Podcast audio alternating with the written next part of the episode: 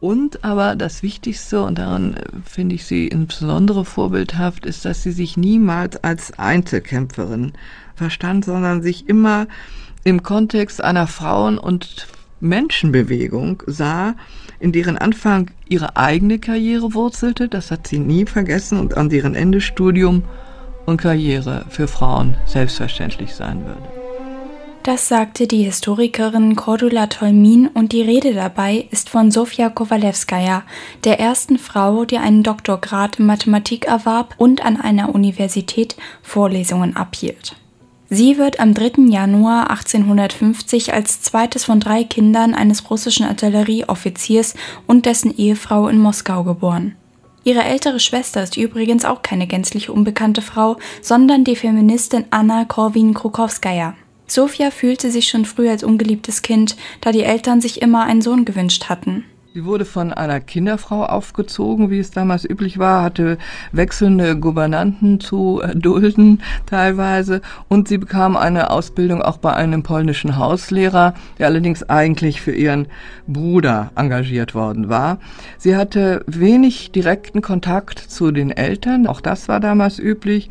Der Vater war einerseits sehr stolz auf sie, weil sie so offensichtlich intelligent war, auch so zielstrebig war, andererseits aber auch natürlich immer ein wenig beunruhigt, weil das, was sie tat, so wenig mädchenhaft war. Sophia wollte zunächst Schriftstellerin werden, begeisterte sich aber auch sehr für die Mathematik. Und wie sie zur Mathematik gekommen ist, ist eine sehr originelle Anekdote, die Historikerin Cordula Tolmin, die sich intensiv mit Kowalewskajas Leben auseinandergesetzt hat, nun erzählen wird. Und dann kam noch etwas dazu, und das ist fast skurril. Als die Familie auf das Landgut zog, da hatte man nicht mehr genügend Tapeten, um auch das Kinderzimmer zu tapezieren. Und da hat man einfach die Wände beklebt mit den Seiten eines mathematischen Lehrbuches, das ihr Vater während seiner Offiziersausbildung benutzt hatte. Die hingen dort in völlig willkürlicher Reihenfolge, muss man sich vorstellen. Und Sofia hat als Kind, das beschreibt sie selbst, stundenlang davor gestanden, hat sich diese geheimnisvollen Zeichen angeguckt, die Integralzeichen, Differentialzeichen, Summenzeichen und hat äh, überlegt, was das wohl bedeuten könnte. Und das mit so durchschlagendem Erfolg, dass nachher, als sie dann als 16-, 17-Jährige erstmal systematischen Unterricht in höherer Mathematik erhielt, ihr Lehrer meinte, sie wisse schon alles, was er ihr eigentlich beibringen wollte. Also, man kann festhalten, ein sehr wissbegieriges und intelligentes Mädchen, für die es nur einen Traum gibt, studieren zu können. Aber genau das war im Russland jener Zeit für Frauen nicht möglich. Deshalb stand für Sofia fest, dass die einzige Möglichkeit dazu im Ausland lag. Allerdings gab es auch hier ein entscheidendes Problem. Frauen durften nämlich nur ausreisen, wenn sie von ihrem Vater oder dem Ehemann begleitet wurden. Da Sophias Vater stockkonservativ war, blieb als einzige Möglichkeit nur eine Scheinehe. Aber bevor darauf näher eingegangen wird, sollte vorher zum Verständnis noch erwähnt werden, dass zu dieser Zeit eine Jugendbewegung der Nihilisten entstand. Diese Jugendbewegung, die nannten sich Nihilisten oder wurden Nihilisten genannt und die hatten sich äh, der Aufklärung der Landbevölkerung und der Emanzipation der Frau, was in speziell eben auch ihre Ausbildung einschloss, verschrieben und viele der Universitätsprofessoren trugen diese Bewegung mit. Und so kam es, dass es also gelang, einige Frauen auch an, sogar an die russischen Universitäten zu schmuggeln. Das war aber natürlich, wurde nicht gern gesehen von der Obrigkeit und sehr schnell unterbunden. Und so blieb dann den Frauen, die der Bewegung angehörten, wozu eben auch Anjuta und Sofia gehörten, nur die Möglichkeit zu versuchen, in Westeuropa zu studieren. Und da hatte sich in der nihilistischen Bewegung das Institut der Scheinehe gebildet. Also man hatte sich überlegt, dass junge Männer, die bereit waren, diese studierwilligen Frauen zu unterstützen, diese pro forma heiraten, die ins Ausland begleiten und ihnen so dort das Studium ermöglichen. Und auf diese Art und Weise trat Wladimir Kowalewski in Sofias Leben. Er war selber Nihilist, er hatte eine ähm, Ausbildung an der Rechtsschule abgeschlossen, hatte sich als Übersetzer, als Verleger versucht, auch an einigen politischen Aktionen teilgenommen, aber ihm fehlte eigentlich so ein echter Mittelpunkt in seinem Leben. Er war so ein etwas labilerer Mensch Und als er dann hörte, dass es da an diese hochbegabte, wunderbare Frau in Petersburg gab, die studieren wollte, nämlich Sofia, da hat er gesagt, ich heirate eine von diesen Frauen, aber ich heirate nur Sofia. Und so heirateten Wladimir und Sofia 1868. Da war sie gerade 18.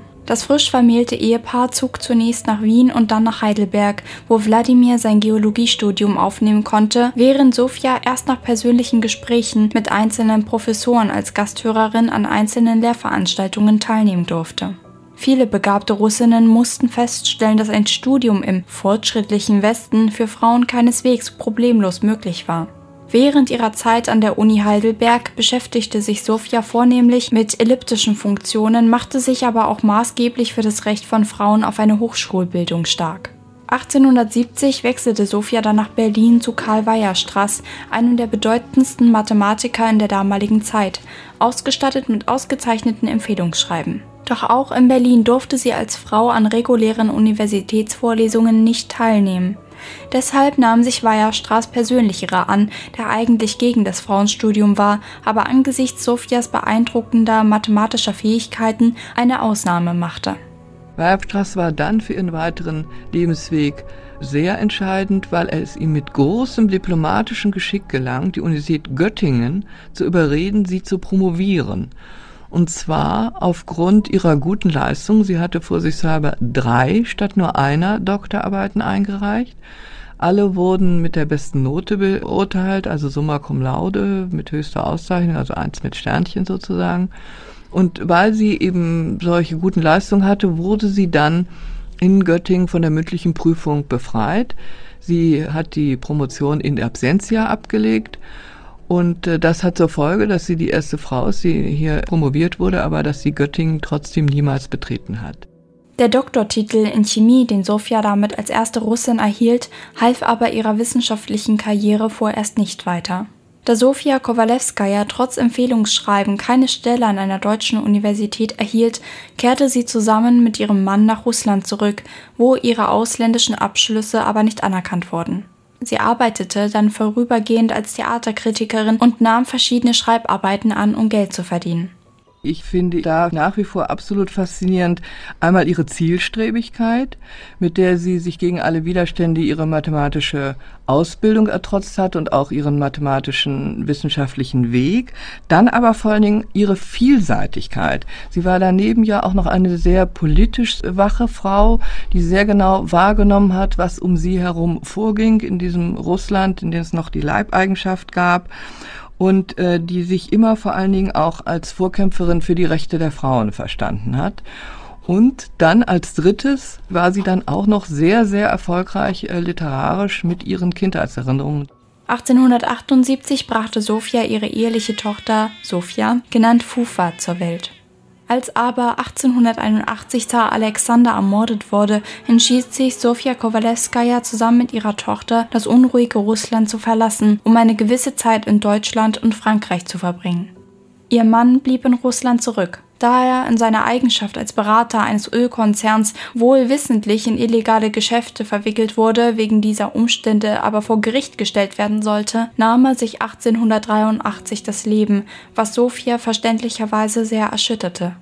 Trotzdem bedeutete der Tod ihres Ehemanns paradoxerweise für ihre Karriere etwas Gutes. Sie war nun nicht mehr eine Frau, die getrennt von ihrem russischen Ehemann lebte, sondern hatte nun den Status einer ehrbaren Witwe. Ein Schüler von Weierstraß leitete es schließlich in die Wege, dass Sofia eine Stelle als Privatdozentin an der Universität Stockholm erhielt. Dies war so ungewöhnlich, dass ihre Ankunft in allen Zeitungen Schwedens Erwähnung fand und von überwiegend fachfremden Professoren stark kritisiert wurde. Doch nachdem Professorin Kowalewskaja ihr Können unter Beweis gestellt hatte und 1888 internationalen Ruhm errang mit dem von der französischen Akademie der Wissenschaften verliehenen Bourdin-Preis für ihre Arbeit über die Bewegung eines starren Körpers um einen festen Punkt, erhielt sie endlich eine breite Anerkennung und die zunächst befristete Stelle wurde 1889 in eine Professur auf Lebenszeit umgewandelt.